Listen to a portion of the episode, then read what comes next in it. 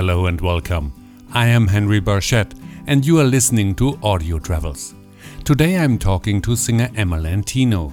She's based in New Zealand but has seen much of the world and is therefore a perfect guest for a travel show. I've always loved going on road trips. I think it's something really special about seeing the beautiful nature as you're driving and, and listening to music rolling down the window. Sometimes we wouldn't talk, we would just uh, sit in silence and, and look at the amazing view. So I certainly love capturing that essence in Drive All Night.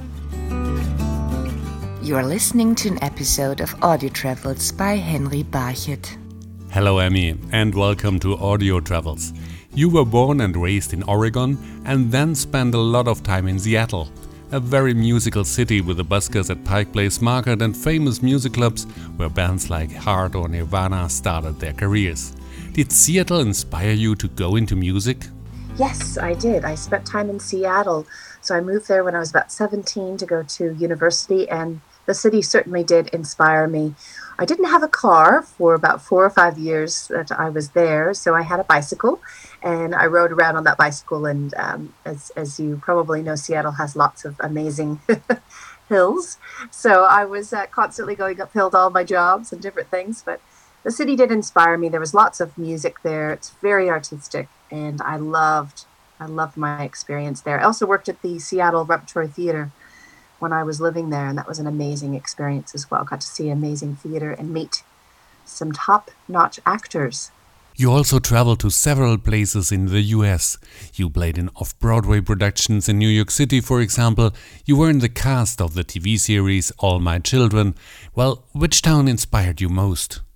I lived in Seattle, Washington, and then I went on tour with a theater company called Missoula Children's Theater, and I was on tour with them for a year. And then right after I was on tour, I was able to get a, a really great job at the San Diego Junior Theater, teaching kids theater, music, and dance. And living in, in San Diego was an amazing experience. It was sunny. And then at that time, I started doing a, a lot more songwriting and co wrote a few songs with a, a, gentleman by the name of Michael Costanzi.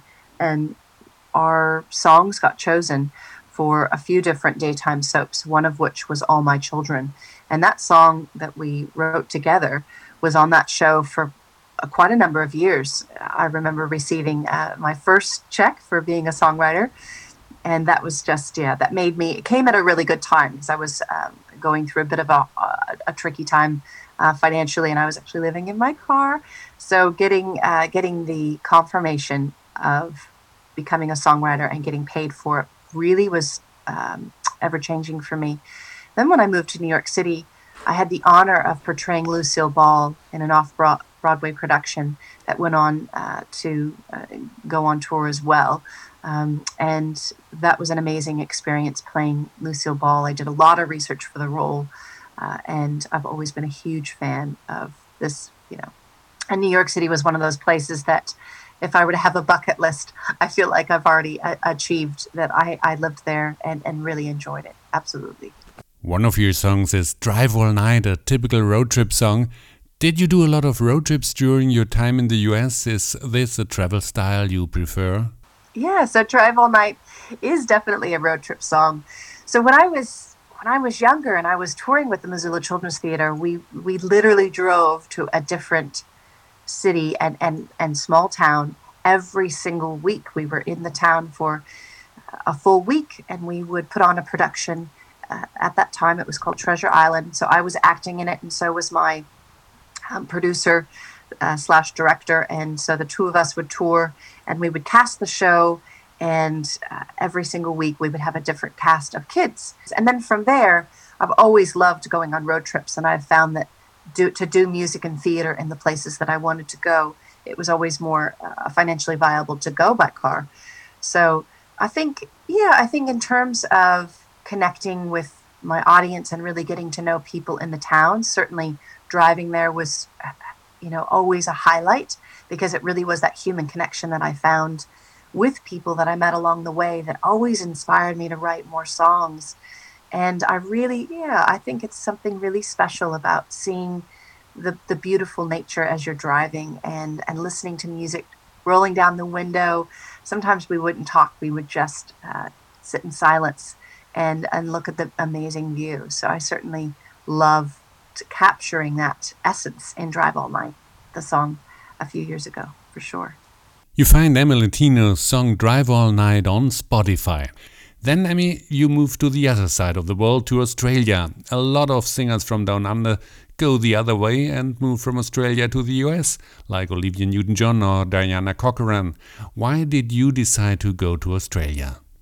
I ended up going to Australia to visit in uh, 2007 because I got hired to, to do a few uh, jobs for a, a company that was based there. And as you can imagine, as an artist, you have multiple jobs to try to make it. So I had lots of jobs. A few years later, when I was living in New York, I then moved to New Zealand because I fell in love. And that was why I ended up going to New Zealand in the first place. And then I helped my then husband with all of his uh, companies and different things. Unfortunately, though, Henry he passed away from cancer, so that was a that was definitely a sad chapter in my life.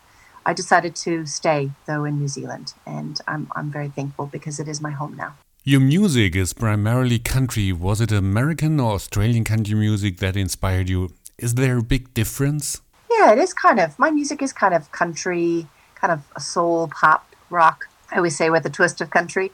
I think it was probably more inspired by my American roots because my father and mother exposed me to lots of different types of music. And when I was living at home, my dad listened to a lot of country and classic country. And he always was talking about the songwriting of country music. And he played me Janis Ian's music and, um, you know, just all the greats. And I listened very intently to the songwriting aspect of, of country music and the stories behind them. And I think that the stories of country music in, in America and certainly in Australia have, have colored the way that I write, but also the theatrical background that I've had growing up and telling stories and portraying how people feel certainly have influenced the way that I write music.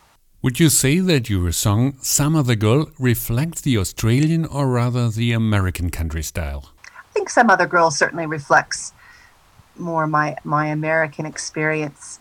The song was actually inspired by my teenage journals that I, I found a couple of years ago. And I was going through them and I was struck by obviously my teenage self. And so that song was absolutely inspired by wanting to address the subject of heartbreak, but also address that, you know, when you really know who you are and when you're able to move on from that heartache, you become the person that you're meant to be. And for me, that was to become a songwriter. So I'm really thankful that uh, that heartbreak turned into something, you know, something that I love doing, which is to write music. So, and um, but since then, that's a great question. Since then, you know, I started writing the song in New Zealand and I finished it up in the UK.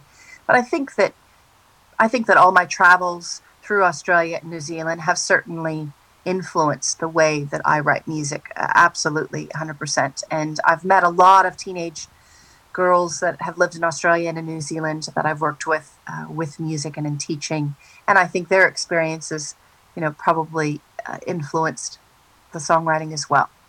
All those songs we talk about can be found on Spotify and the videos of Emilentino on YouTube. Now, Emmy, you live in New Zealand. Do your surroundings affect your output as an artist? Because when I visited New Zealand, I thought the island was a bit of isolated and Kiwi seemed very traditional. I think New Zealand has certainly affected my output as an artist. I'm really into nature and I'm really into getting out and and being in nature. And so for me, living here, I spend a ton of time at the ocean. And for me, that's my happy place. When I'm not in the studio recording or writing music, I'm outside. So for me, it's it's the best place to be. Uh, and I think the the Kiwi culture is they're very kind, and um, I think I've learned a lot about how big my personality is, being from America and living here in New Zealand. Uh, I think it, there was certainly an adjustment for me, uh, especially with all the terms, as you would recall, Henry, living here yourself. There are so many different words for the same things. So I've, I found my first six months living here, uh, you know, a comedy show, if you will, because I would be asking for something or they'd be, you know, explaining something. Oh, it's in the boot of the car. And I'd go, okay, the boot. And, you know, when they would say the word Carl, I thought they were saying Kyle. So Coral, Carl, and Kyle were all um, different words, but they all sounded the same. So there was lots of funny things that would happen like that. But my experience here has been amazing. And it certainly is different, though, than what I grew up with. But I think that's part, probably part of the charm. I live in Auckland, so I live in the North Island. And when I first moved here, I lived on a farm, a sheep farm up north near the Wellsford area. And that's where I was for a few years until Tony passed away. And then I've actually moved to the North Shore now, so I'm by the ocean. And it's, uh, it's been a great change for me. Now, your latest project is a new version of Wham's Last Christmas, and you actually worked with the Wham's original backing singers. Isn't it difficult for someone from New Zealand to record a Christmas song while enjoying the sunshine and the summer temperatures outside? That's a great question. So, yes, so I recorded last Christmas with the original backup singers of George Michael's band, which still to this day, I cannot believe that that has happened. Um, so, it was an amazing experience. It was produced by Al Clay and it features the voices of Jay Henry, D. Lewis Clay, Shirley Lee Lewis, and Joe Garland. And I think that's a great question about was it difficult to record it, you know, because it talks, you know, it's kind of a, a traditional Christmas song and enjoying summer when it is Christmas time is for the opposite uh, uh, seasons here in New Zealand. No, because I think a lot of my favorite songs have actually stemmed from living uh, where when it's winter, it's cold and I still sing them to this day. And I, I think you know, it's uh, my New Zealand friends kind of get a big a bit of a giggle when I sing them. You know, chestnuts roasting on the open fire. They're like, that doesn't fit our culture. Um, and so I've yet to write a song about going down to the beach and uh, and having a barbecue for Christmas. But maybe that's the next next song on the list. But no, it wasn't difficult for me to to uh, sing that song at all because it's a one that I've loved for so many years and the honor of being able to sing the song with this amazing group of, of musicians and singers is certainly a dream come true. And I hope that I've done the song justice. Then, how do you celebrate Christmas in New Zealand? I celebrate Christmas in New Zealand. I guess as, as traditionally as I as I remember it as a child, we always have stockings and we open one present on Christmas Eve.